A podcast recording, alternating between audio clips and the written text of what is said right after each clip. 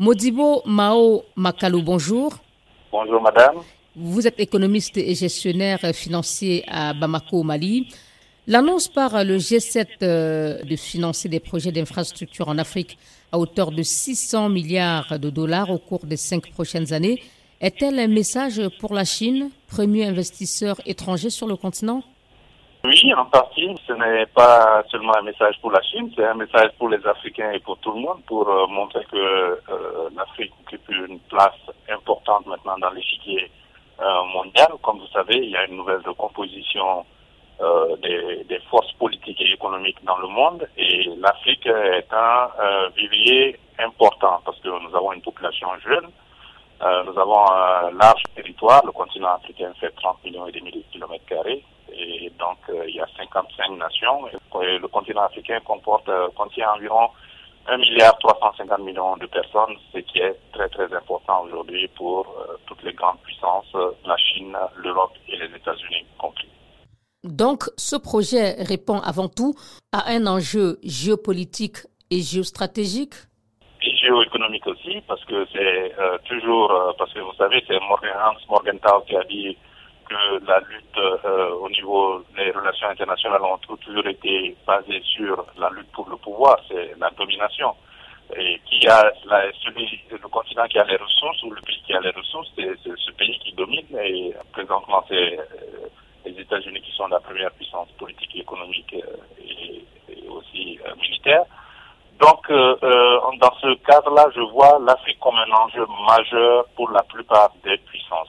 Et vous savez, vous n'êtes pas sans savoir qu'il y a les nouvelles routes de la soie que les Chinois ont entrepris depuis 2013. L'année dernière, l'Union européenne avait lancé une initiative qui s'appelait Global Gateway et qui vise à mobiliser 300 milliards d'euros dans le monde y compris pour plus de 150 milliards d'euros pour les investissements dans les infrastructures en Afrique. Mais aussi, il va falloir tenir compte aussi que euh, déjà il y avait euh, eu euh, un engagement des États-Unis qui, qui travaillent aussi sur un programme pour financer les infrastructures en, Afrique. Et les États-Unis aussi s'engagent à mobiliser environ 300 milliards de dollars pour l'Afrique d'ici 2027, comme les Européens. Revenons à ce projet annoncé par le G7 de, financement, euh, qui est donc une idée de Washington qui tente depuis un an en vain de le mettre en œuvre.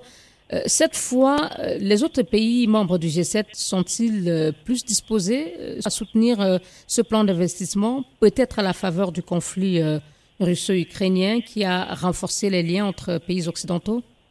Absolument. Je vois une jonction entre l'Europe de l'Ouest et les États-Unis, parce que euh, ces deux regroupements appartiennent euh, à la même organisation, l'organisation du traité Atlantique Nord, l'OTAN, qui a revu du service, euh, parce que, évidemment, à cause du conflit dont vous avez parlé tout à l'heure, la guerre en Ukraine, entre la Russie et l'Ukraine.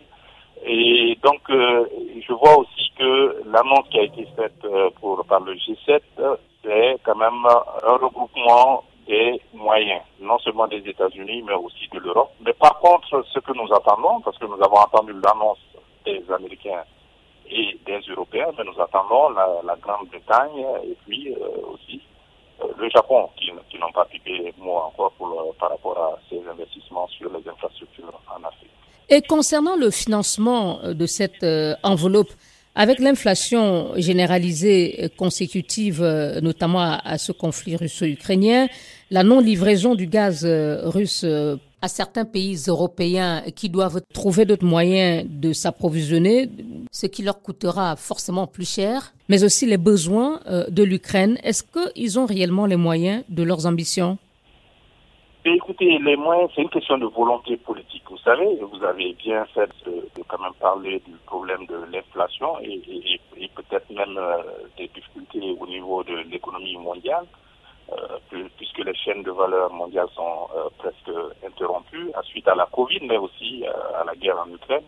Mais comme vous le savez, les, dépenses budgétaires, évidemment, maintenant, la plupart des critères de déficit budgétaire ont été suspendus. Donc, il y a une marge budgétaire et vous verrez que, quand même, les grands pays sont en train de renforcer, même les pays les plus pacifiques comme l'Allemagne, sont en train de renforcer leur budget de défense. Je pense que vous savez que dans la politique de sécurité nationale des États-Unis, c'est le triptyque défense, diplomatie et développement. Donc je pense qu'ils vont trouver les moyens et je pense que les organisations financières internationales seront mises à profit. le Fonds monétaire, la Banque mondiale, la Banque européenne d'investissement, de même que les, agences de développement aussi seront mises à, contribution pour pouvoir financer les objectifs prioritaires, euh, c'est-à-dire le financement des infrastructures, surtout en Afrique au sud du Sahara. Et l'objectif de ce projet euh, est donc de contenir euh, la Chine. Le G7 peut-il y parvenir? C'est pas la Chine seulement, mais la Russie aussi, parce que vous vous souvenez, après le sommet de Sochi, euh, il y a quand même des accords de coopération qui ont été signés par une vingtaine de pays avec la Russie aussi. La Russie a décidé de multiplier par 5 d'ici 2025 ses échanges avec l'Afrique. Et je pense qu'ils essaient de faire un combat maintenant avec les Européens sur le champ africain. Euh, L'Afrique, donc, qui fait l'objet euh, de convoitises et qui est au centre des compétitions entre grandes puissances, faut-il s'en réjouir ou plutôt s'en inquiéter? Mais Ce qui m'inquiète, c'est le non-positionnement des Africains. L'adage dit que gouverner, euh, c'est prévoir. Ce qui m'inquiète au niveau de l'Afrique, parce que je suis ancien Sherpa euh, de la Commission de l'Union africaine et du NEPAD, les capacités de négociation de l'Afrique sont assez faibles, parce que l'Afrique, généralement, quand elle est en face de grands rassemblements comme ça, si vous devez discuter avec l'Union européenne, il faut que vous ayez des techniciens et puis il faut que vous ayez, une stratégie. Malheureusement, souvent, nous venons les bras et bon, la nature a un horaire du vide, on nous propose des choses et comme nous n'avons pas au préalable pensé et réfléchi à nos priorités, nous prenons tout ce qu'on nous propose. Modibo Mao Makalou, merci beaucoup. Merci à vous, madame économiste et gestionnaire financier à Bamako.